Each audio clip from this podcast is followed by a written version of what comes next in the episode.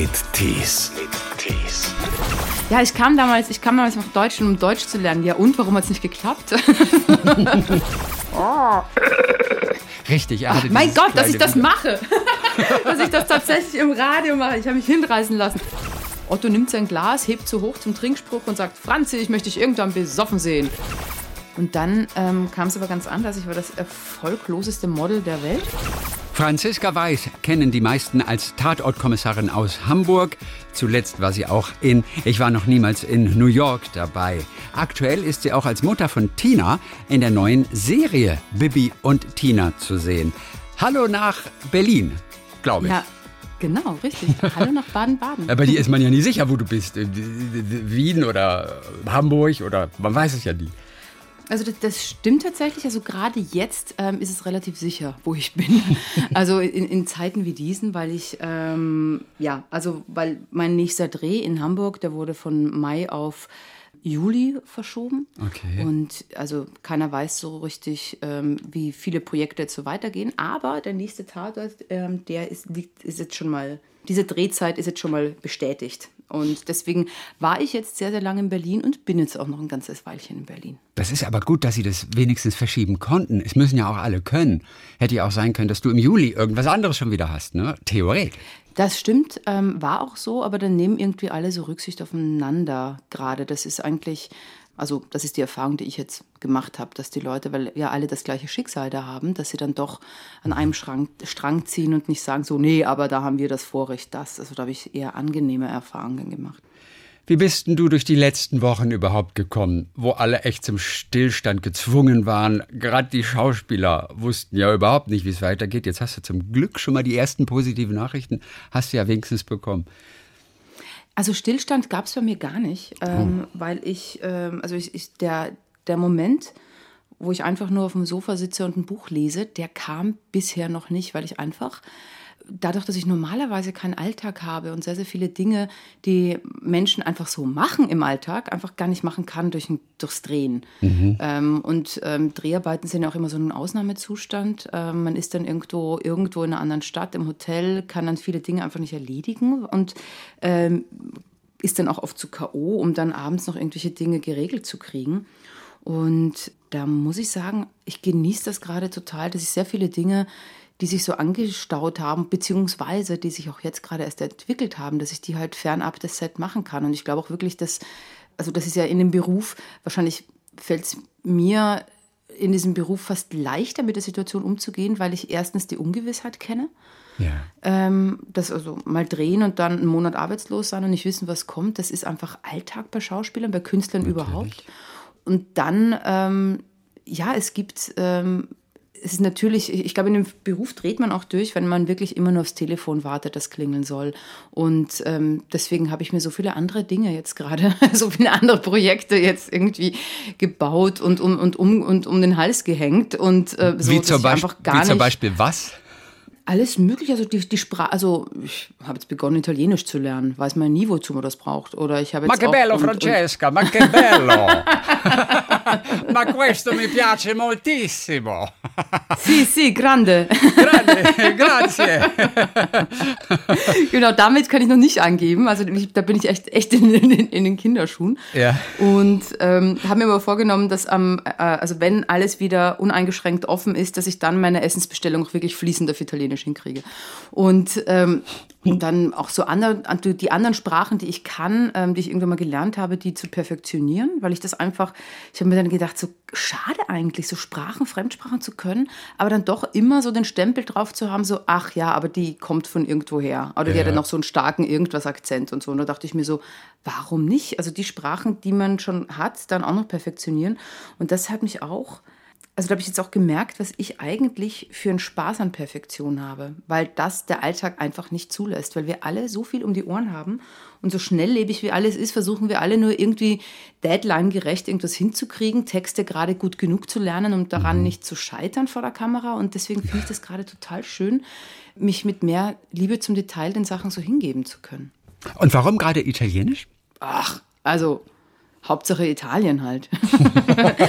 und das, weil ich wirklich, na, weil ich, ich, ich liebe Italien. Das ist so, ja. das, so ganz blind ist das das Lieblingsland. Und es ist total peinlich, dass ich das nicht längst fließend kann. Madrid oder Mailand, Hauptsache Italien. ganz genau. Wer war das? Andi Möller war das, glaube ich, damals, ne? Ich glaube. Der ja. Fußball, ja, der in Italien auch, glaube ich. Ich glaube, es war Andi Möller. Aber gut, es gibt ja so ein paar Spezialisten. Ich, ja, ja, ich wollte es gerade an einem anderen sehr bekannten, ähm, der mit guten Zitaten schon ähm, viel unterhalten hat, wollte, dem wollte ich das gerade irgendwie reinschieben. Aber das ist, ähm, ich glaube, du hast, du hast recht. Und äh, also welche Sprachen sprichst du denn noch? Also ich weiß, dass du natürlich Englisch sprichst. Du hast ja auch studiert und gelebt in London äh, eine Zeit lang. Außer Englisch, Deutsch, Österreichisch. Was noch? Das ist wirklich, also Dankeschön für die Unterscheidung zwischen Deutsch und Österreichisch. Weil das ist so, ja, ich kam damals, ich kam damals nach Deutschland, um Deutsch zu lernen. Ja, und warum hat es nicht geklappt? ja, das ist das muss man sich halt anhören. ja, Dankeschön. ähm, ähm, also Griechisch und Französisch noch. Also nicht Altgriechisch, sondern neues, neues ja. Griechisch. Mhm. Und, ähm, und tatsächlich, also die paar Fetzen Spanisch, die ich mir für ein Projekt mal angeeignet habe, mhm die habe ich aber eher, das versuche ich wieder loszuwerden, weil diese paar Worte Spanisch haben mir das, was ich mir in Italienisch so hart erkämpft habe, das hat es irgendwie weggewischt. Ja. So. Ja. Spanisch und Italienisch gleichzeitig lernen ja, ist, ist schwierig. Ja, da weiß man nicht. irgendwann nicht mehr. Genau. War das jetzt in der Sprache? War das in der Sprache? Ja, ja. und da muss ich, da, da fällt es mir so ganz leicht, Prioritäten zu setzen. Ich finde, also ich weiß nicht, ich bin einfach, ich bin da ein ganz großer Italien-Fan. Griechisch? Das war dann ja. für ein Arbeitsprojekt oder für einen besonderen Urlaub oder natürlich für einen Kerl? Ah, ähm, also tatsächlich für, also ich habe als Teenager schon begonnen in Griechenland zu arbeiten oh, ja. und habe dann in einer dieser Sommeraufenthalte in Griechenland, weil für mich war das damals so, hm, wie mache ich das? Also ich war immer schon so total so, also ich wollte schon ganz, ganz, ganz früh wollte ich schon arbeiten und mein mhm. eigenes Geld verdienen und wie kriege ich das so? Einerseits wollte ich gerne in die Sonne, aber gleichzeitig wollte ich doch dann nicht einfach nur einen Urlaub bezahlen und dann pleite sein wieder. Mein ganzes heiß Erspartes dann wieder im September, wenn ich in der Schule sitze, dann los sein. Dann habe ich halt begonnen, so als Teenager in mein Griechenland zu arbeiten, wo es schön warm ist. Mhm. Und ähm, ich mir durch mein dortiges Arbeiten auch den Flug wieder ähm, so finanziert habe. Und das ja. war halt, das war echt super. Und da habe ich in einem dieser Sommerurlaube einen Griechen kennengelernt und dachte mir, ach, ich überrasche den total, wenn ich nächstes Jahr Griechisch kann. Ja. Und dann ähm, stand ich nächstes Jahr auf der Matte und dann hatte der Grieche leider eine Engländerin. Und dann hast du Englisch gelernt, um, um dich an ihr zu rächen. Ganz genau.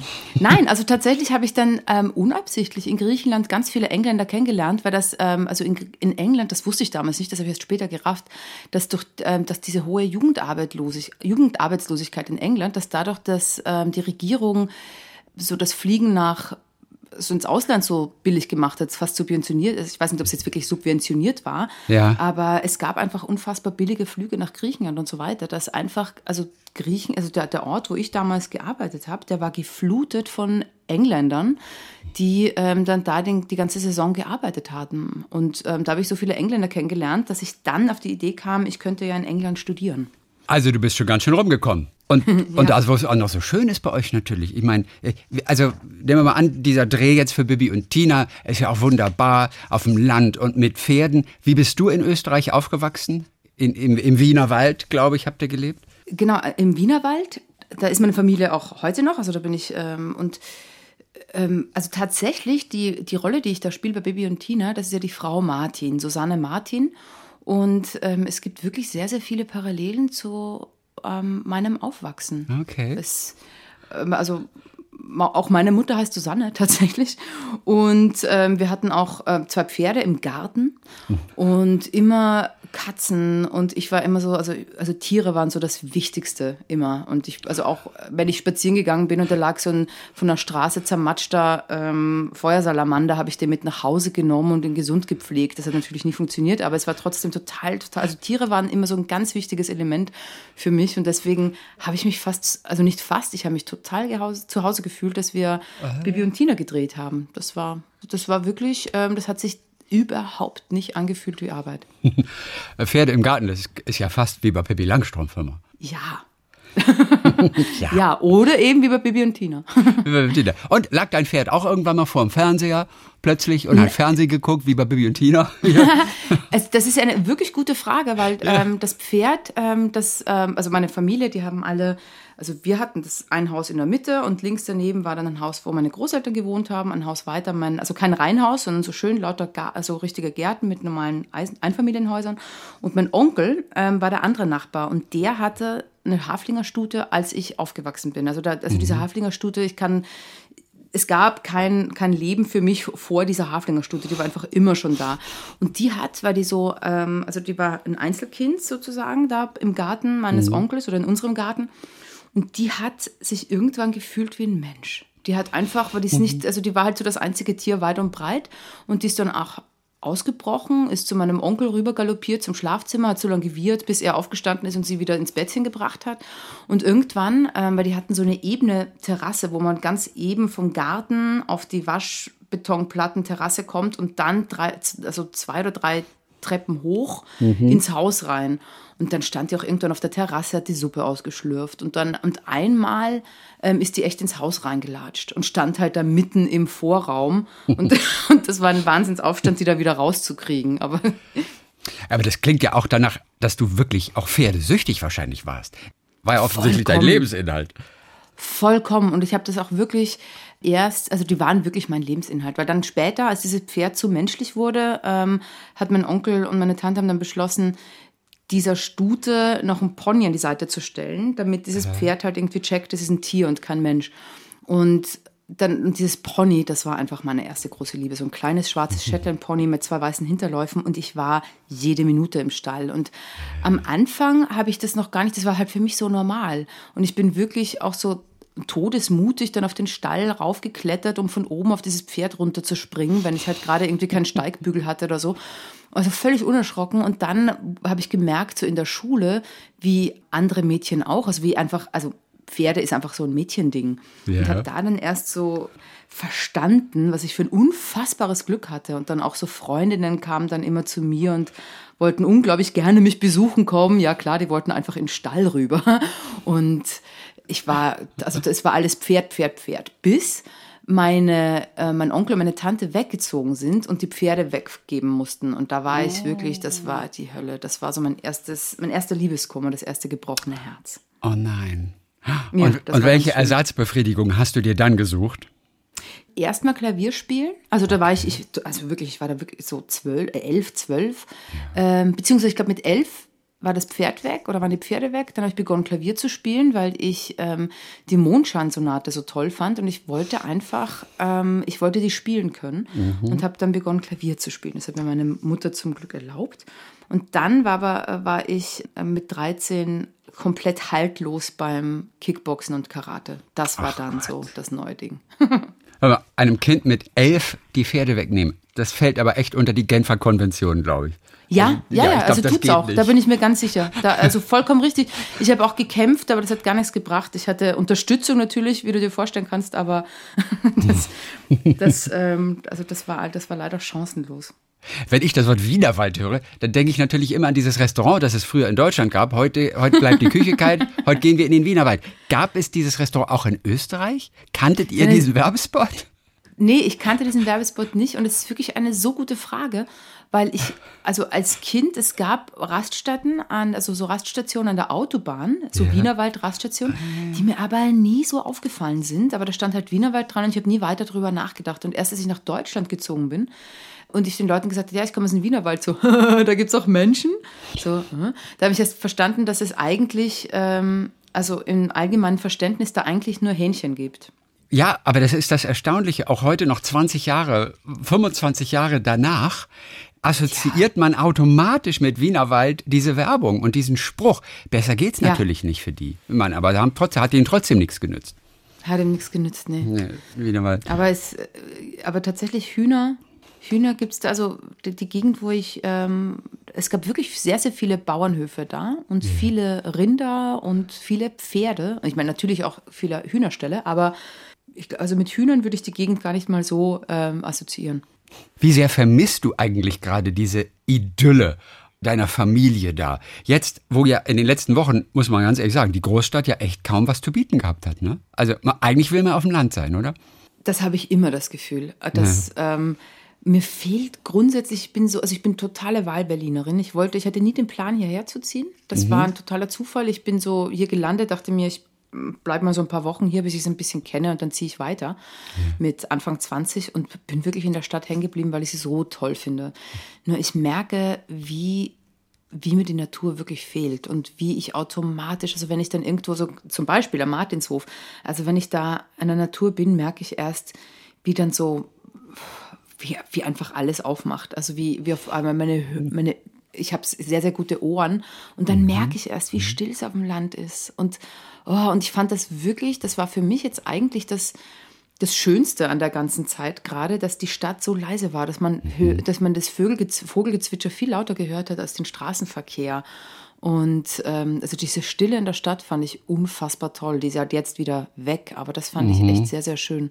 Und ich finde es auch ganz schade, wie selten ich wirklich raus war aufs Land. Und es mhm. ist ja eigentlich von Berlin jetzt nicht so weit weg. Also wenn ich jetzt mich ins, irgendwie in die S-Bahn setze, oder ins Auto oder was auch immer, bin ich ja ziemlich schnell auf dem Land. Aber, aber Brandenburg halt nicht, ist nicht der Wienerwald, ne? Ja, ganz genau. Noch dazu. Noch dazu. Also du wolltest, glaube ich, schon sehr früh Schauspielerin werden, aber erstmal hast du es mit Modeln versucht. Wie kam es dazu? Wer waren deine großen Vorbilder? Woher kam das Modeln?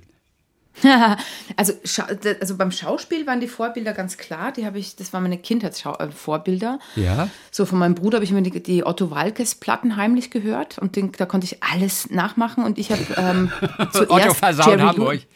Ah. Ja, ja, also da kann ich auch wirklich alles. Ich, ich, ich ähm, will jetzt die, die Hörer nicht überfordern mit sämtlichen Otto-Geräuschen, die ich so kann. Aber Moment mal, welche gibt es denn noch so? Also jetzt nehmen wir nur mal drei. Also, ah, das, haben wir, das kennen wir alle. Ich, jetzt müsste ich schon überlegen beim zweiten. Okay. Das war nur mit der Zunge natürlich. Ähm, okay, sehr schön. Das, kann, das, das habe ich von Otto gelernt und dann. Richtig, Ach, mein Gott, dass ich das Video. mache. dass ich das tatsächlich im Radio mache. Ich habe mich hinreißen lassen. Aber das waren so, ähm, und also da, das war so die erste ähm, Sozialisierung. Und dann kam Jerry Lewis mit sämtlichen Bewegungen und Grimassen und Schielen mit einem Auge und all dem. Und ähm, dann Pet, äh, kam Peter Sellers, das waren so meine großen Idole. Und die habe ich auch rauf und runter geguckt und studiert.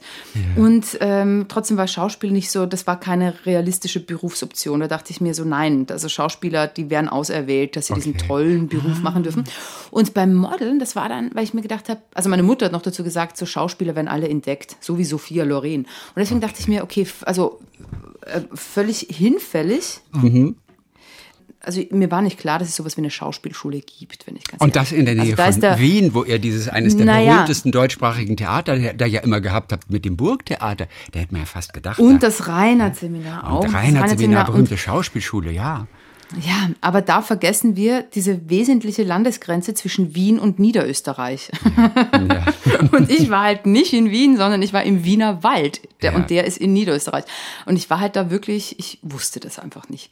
Und dachte mir, gut, als Schauspieler muss man entdeckt werden. Wie komme ich da an dieses Entdecken ran? Mhm. Ah, ich könnte modeln. Und das war ja noch dazu gerade die Zeit der Supermodels, wo Mila Jovovich dann als mega Supermodel dann zum Film entdeckt wurde, ja. wo Claudia Schiffer bei irgendeinem Film zwei Szenen mitgespielt hat und so. Also das war die Zeit der Supermodels und ich dachte mir, klar, ich, die, das waren einfach so super Vorbilder, so Linda Evangelista fand ich so toll und Christy Turlington, so die fand ich alle so wahnsinnig toll und ähm, dachte mir, klar, dass ich gehe den Weg und dann versuche ich irgendwie bei der Werbung oder sonst was dann bei, irgendwie bei Filmleuten einzuhaken. Und dann ähm, kam es aber ganz anders. Ich war das erfolgloseste Model der Welt. Wurde nicht einmal gebucht von der Agentur, die mich dann netterweise irgendwie doch aus, ja, doch angenommen hat, aber da, da ging irgendwie gar nichts und die haben mich dann zu einem Kleindarsteller, Kleindarsteller-Casting geschickt. Yeah. Und da wiederum ähm, hat man mich tatsächlich entdeckt für den Film Hundstage und so hat es begonnen. Für Hundstage, das war der erste große Film. Aber du hattest auch mal ein Casting für eine Leiche, oder? Das war dieses Casting. Das war dieses also das allererste war, Casting. Genau, also das war, ähm, die, die Agentur meinte Franziska mit, ähm, mit Modeln, das ist vielleicht nix, aber wir schicken dich jetzt zu einem Fernsehcasting und da war ich damals so gerade Abi-Alter. Ich glaube, so ein okay. Jahr vorm Abi war das mhm, ungefähr. Mhm. Und dann meinten die, ja, wir schicken dich zu so einem Fernsehcasting. Und dann haben sie nochmal angerufen und meinten, ja, und zieh dir was Blasses an. Das ist wahrscheinlich für eine Leiche.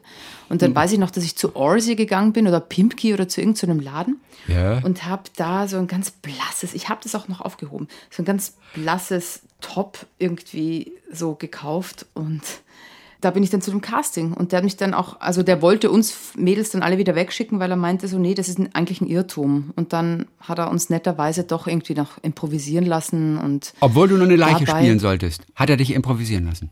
Ja, das war auch, also das war tatsächlich, das war wirklich ein Irrtum, das Ganze, weil die Agentur meinte eben, ja, so geh da hin, ist ein Casting für eine Leiche. Dann saß ich da mit lauter Mädels meines Alters und ja. dann kam der Caster raus und meinte, äh, was macht ihr da alle? Und wir so, naja, Casting für Kommissar Rex. Und mhm. er sagte, ja, nee, das ist ein Irrtum, das ist kein Casting, sondern ein Recall für eine ganz gewisse Frau, die ich interessant finde, aber die seid ihr leider alle nicht, also tschüss.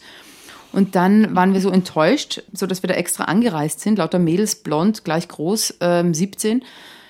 Ähm, und dann sagte er, ja gut, dann kommt halt rein und lest diesen Text da. Und der hat uns mhm. dann halt einfach irgendeinen so Casting-Text gegeben. Und bei mir meinte er so, okay, danke, das war so mein erstes Mal vor der Kamera überhaupt, leg ja. das mal weg und wir improvisieren jetzt was zusammen. Und dann hat der mit mir wirklich schon eine, eine Szene für Hundstage improvisiert und Ach, echt, und dann war ewig Funkstille, dann haben mich die Agentur rausgeschmissen weil sie meinten so, nee, das funktioniert irgendwie nicht. Und dann hat aber netterweise diese Agentur doch den ähm, Kontakt hergestellt, ähm, als dieser Caster sich für Hundstage dann wieder gemeldet hat. Und mhm. so kam das dann. Und du warst nie im Kommissar Rex zu sehen dann?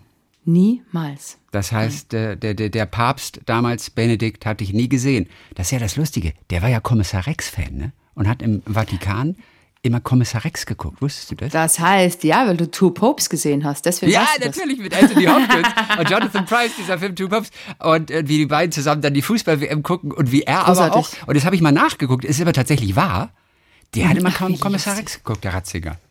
Das finde ich wirklich lustig. Ich habe, ähm, weil ich habe, ich wusste eben nicht, dass das allgemein bekannt ist, ja. sondern ich habe den Film gesehen und in diesem, also den, diesen Kommissar Rex Trailer, den er da sieht, ja. der ist mit einem österreichischen Schauspieler, Alexander Pschill. Und ich habe wiederum jetzt vor ein paar Jahren ja. eine Serie gedreht mit Alexander Pschill und wir haben uns super verstanden. Und da war er der ähm, Polizeipsychologe und ich war so die taffe Polizistin. Das war noch vor Tatort. Mhm. Und das fand ich halt wahnsinnig lustig, dann meinen Freund und Kollegen in diesem Film Two Popes zu sehen, so Second Screen mäßig. Und ähm, dann habe ich ihm gesagt, du musst den Film anschauen, weil das fand ich schon toll. Also, also ich finde es auch für meinen Schauspielkollegen super, dass er okay. in der, also, also der, der Oscar-nominierte Schauspieler mhm. in dieser Szene meinen Kollegen da anguckt. das finde ich schon echt toll. Über welches Kompliment hast du dich denn am meisten mal gefreut? Von, von, von wem? Jemand, der deinen Film gesehen hat und du hast es dann mitbekommen, dass der dich gesehen hat, möglicherweise auch noch ganz toll fand in dieser Rolle. Außer Otto Walkes natürlich. Ähm, Hast du also Otto getroffen ein, jemals? Ich habe den getroffen, ja. Wie also, war das? Das war ja ein Idol. Das war super. Das war wirklich, das war total super. Das war ähm, auch wirklich so ein, ein, Zufall. Damals, das war das Jahr, bevor ich nach Berlin gezogen bin. Und da war ja. ich, und da hatte ich aber schon einen Filmverleiher aus Berlin kennengelernt, ähm, in Cannes wiederum kennengelernt. Also, boah, so viele Stationen. Und der ähm, hat mich angerufen und meinte, mal, Franziska, du wohnst doch in Wien, ne? Ich bin jetzt da gerade bei der Sieben Zwerge Tour mhm. mit Otto Walkes und den Sieben Zwergen und wir sind in einem Restaurant XY, wenn du Bock hast, komm rum. Und dann, ich so, ah, boah, natürlich. und kam dann da aufgelaufen und das fand ich echt, ähm, und dann, dann war da Otto Walkes und das fand ich total super. Und ähm, der hat mich auch total höflich und nett begrüßt und dann haben wir zu Abend gegessen, da in einer Gruppe von irgendwie zwölf Leuten. Und dann irgendwann, ich meine, es ist halt auch Otto, Otto nimmt sein Glas, hebt so hoch zum Trinkspruch und sagt, Franzi, ich möchte dich irgendwann besoffen sehen. Und ich wurde so rot. Also weil ich mir gedacht habe, okay, dann nimmt mich ja gar nicht wahr da in dieser Runde. Ja. Und da war ich total, das fand ich, das fand ich echt schön. Und dann war was wirklich, hat sich das fast so, ähm, das war für mich auch so ein ganz, ganz, ganz toller Moment als Schauspielerin, mhm. weil ich durch meinen Bruder Otto Walkes ja lieben gelernt habe weil der, mein Bruder ist ein ganzes, der ist acht Jahre älter und das heißt, der hatte diese ganzen Teenage-Geschichten und ich halt als kleines Kind habe dann halt ihm immer diese Otto-Schallplatten ähm, ähm, geklaut. Yeah. Und dann ähm, konnte ich Jahre später bei meinem Bruder damit angeben und punkten, indem ich gesagt habe, du Otto ist gerade in der Stadt, der hat ein Konzert heute, yeah. ähm, wir, wir, haben zwei Tickets, also wenn du mitkommen magst, und das war halt echt super, dass ich dann bei meinem Bruder noch voll angeben konnte. Damit. Strike. So, und, und, und welches Kompliment war es jetzt, was dich am meisten gerührt hat? Das Kompliment, das mich am meisten gerührt hat, ähm, boah, das ist jetzt fällt mir jetzt wirklich schwer zu sagen. Ich, also, ich, weil ich habe wirklich, ich habe schon ganz sehr, sehr schöne Komplimente bekommen für meinen Beruf. Ja. Ein Kompliment, das jetzt gar nicht mich so gerührt hat, aber wo ich mir gedacht habe, so wow, wir haben alles richtig gemacht. Das war nach dem Film Kreuzweg. Ja. Ähm, ich weiß nicht, hast du den gesehen? Den habe ich nicht gesehen. Nein, ich habe nur, ähm, ich habe nur mit der jungen Darstellerin mal vor einiger Mit Lea Zeit van Acken. gesprochen. Genau so. Ja, genau. Das war ihr Und- erster Film, glaube ich, und das war ja gleich so eine ganz harte Nummer. Genau. Und da spiele ich halt wirklich so eine unfassbar böse Frau. Also ich bin einfach die Mutter, die ihr Kind in den Tod treibt aufgrund ihres religiösen Fanatismus.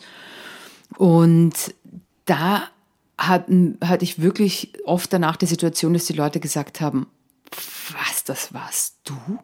Und das war toll, weil ich habe ja da jetzt nicht irgendwie eine Monstermaske bekommen oder so. Ich wurde da klar irgendwie ein bisschen verhärmter, blasser gemacht, aber eigentlich, ähm, das fand ich wirklich, das fand ich toll, dass die Leute mich wirklich nicht erkannt haben. Dieser erste große Film, den du ja auch angesprochen hast, Hundstage, den hast du gemacht. Da warst du ja noch nicht richtig Schauspielerin und, und, und trotzdem wirklich eine, eine, eine große, tolle Rolle. Du hast, aber zu dem Zeitpunkt hast du eigentlich noch niemandem erzählt, oder? Dass du da drehst und als Schauspielerin äh, groß rauskommst. Ja, ganz genau. Das war, ähm, Warum? weil es war so der große, der große Wunsch, der große Traum, Schauspielerin zu werden. Und dann war aber der Gedanke, dass, also das war in den Sommerferien nach dem Abi, haben wir dann Hundstage gedreht. Und irgendwie, ah, ich weiß nicht, also vielleicht ist es auch so die, die, die Prägung, so man muss sich alles hart erkämpfen und erst die Arbeit, dann das Vergnügen oder ich weiß es nicht, aber irgendwie ging mir der Weg dahin zu leicht. Das war zu einfach, dass ich mir dann gedacht habe, so nee, ah, das kann jetzt nicht, also auch zu waren die Dreharbeiten sehr, weil Ulrich Seidel dreht dokumentarisch und für mich war das damals einfach nur ein undurchschaubares Chaos mit diesen ganzen erwachsenen Menschen da am Set und jeder macht irgendwie andere Dinge und ich habe es echt nicht durchstiegen. Und dann dachte ich mir auch, dieser Film wird wahrscheinlich niemals rauskommen. Der wird nie das Licht, dafür ist es viel zu chaotisch hier. Und ich habe mir einfach, ich habe dem Braten nicht getraut. Ich dachte mir, es kann nicht so einfach gewesen sein. Ich wünsche es mir ganz dolle und bin dann tatsächlich bei diesem Casting und dann kriege ich die Rolle und dann spiele ich echt in einem Film, der dann auch noch rauskommt. Das war mir eigentlich alles zu viel des Guten. Und deswegen habe ich es niemandem erzählt, weil ich einfach die Angst hatte, dann überall rum zu erzählen, so, wow, ich bin jetzt Schauspielerin, ich spiele da mit. Und dann ist halt dieser Film straight to DVD oder noch schlimmer, straight to Mülleimer.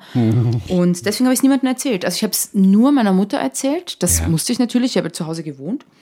Und ich hatte damals auch einen Freund und dem habe ich erzählt, weil der sich auch gewundert hat, wo ich immer hin verschwinde. Dem habe ich erzählt, ähm, ja, ähm, dem habe ich damals erzählt, ich habe einen Catering-Job beim Film. Ach, okay, ja, das ist ja gut, das ist ja clever. Ja. Und dann habe ich auch, also dann, als dieser Film abgedreht war, bin ich dann, weil das war mittlerweile mein, mein Plan und meine große Leidenschaft, Politik zu studieren.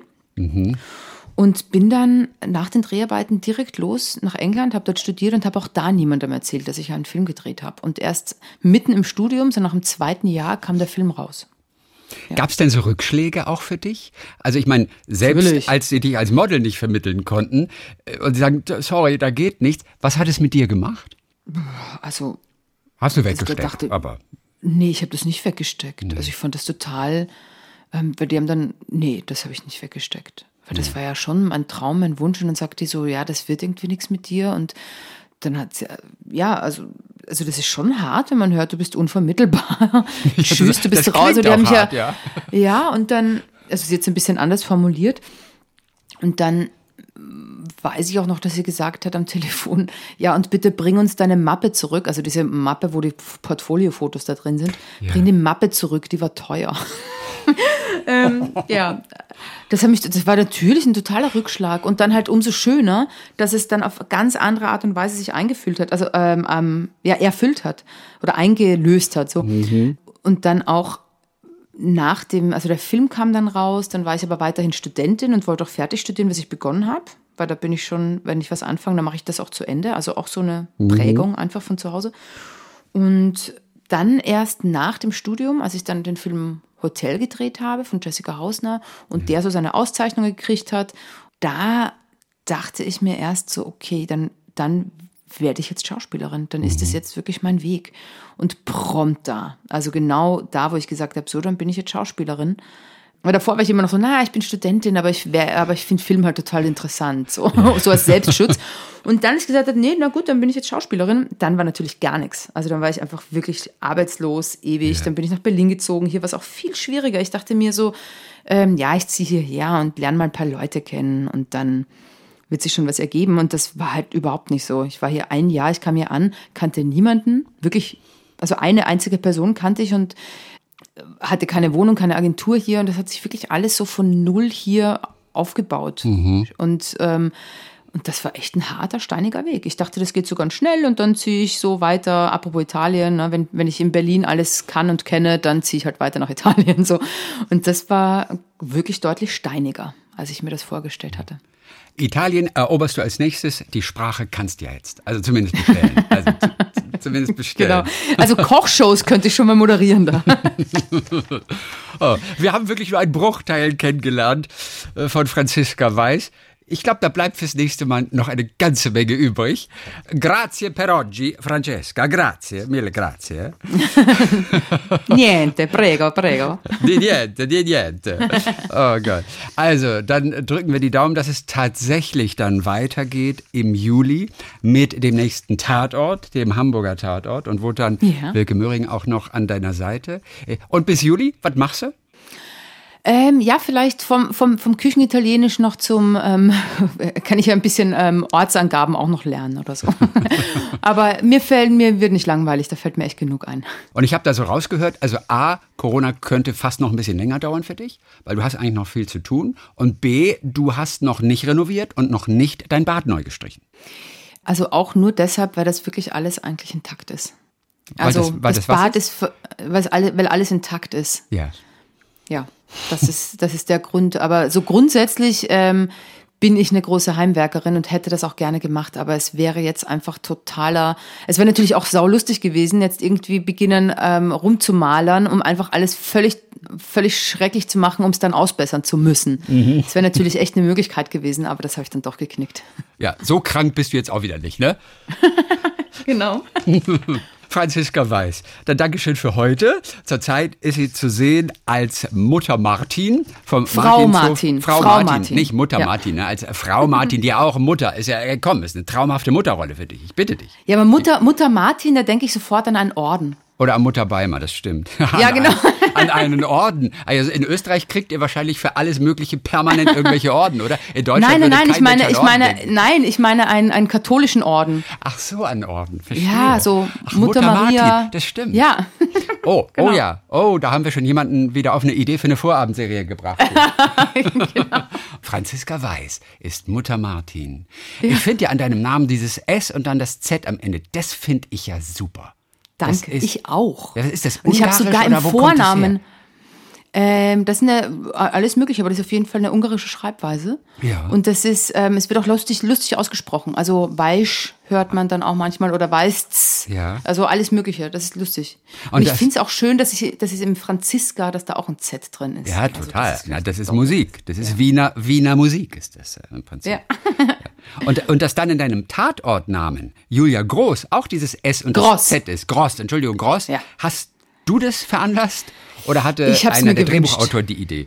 Nee, also wenn ich ganz ehrlich bin, ich habe es mir gewünscht. Weil es wurden Namen vorgeschlagen für die Rolle und da waren auch ganz tolle Namen dabei.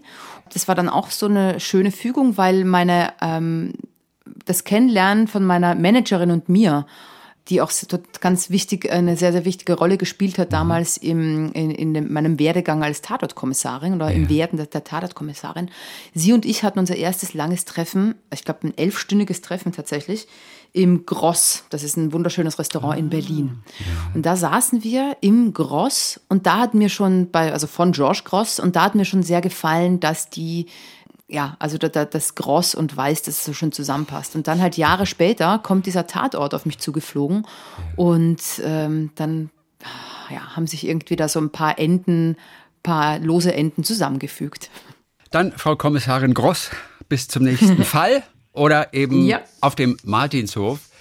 Hast du dieses Lied auch so geliebt, Bibi und Tina? Man muss ja wirklich kein Fan sein von Kinderserien und auch nicht von Bibi und Tina. Aber dieses Lied ist, glaube ich, einer der größten Ohrwürmer seit Johann Strauß.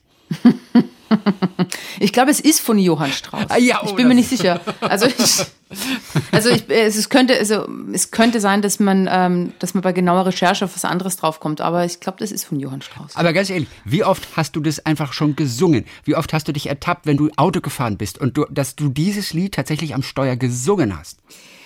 Also wenn ich ganz ehrlich bin, da oute ich mich jetzt. Ja. Ich bin nicht mit Bibi und Tina aufgewachsen. Gar Ja. nicht. Ja, ich Also auch nicht, aber ich habe es trotzdem deswegen- mitbekommen. Und der Detlef Buck Ja. hat ja auch so lustige Kinofilme dazu gemacht. Und, und dieses Lied, es ist überall und es gräbt sich ein ins Ohr. Also, also das tut's total, aber es hat sich bei mir nicht so eingegraben tatsächlich. Also ich kann, tatsächlich den Text ähm, kann ich jetzt, aber den konnte ich zum Beispiel vorher, als wir die Staffel gedreht haben oder davor, konnte ich den nicht.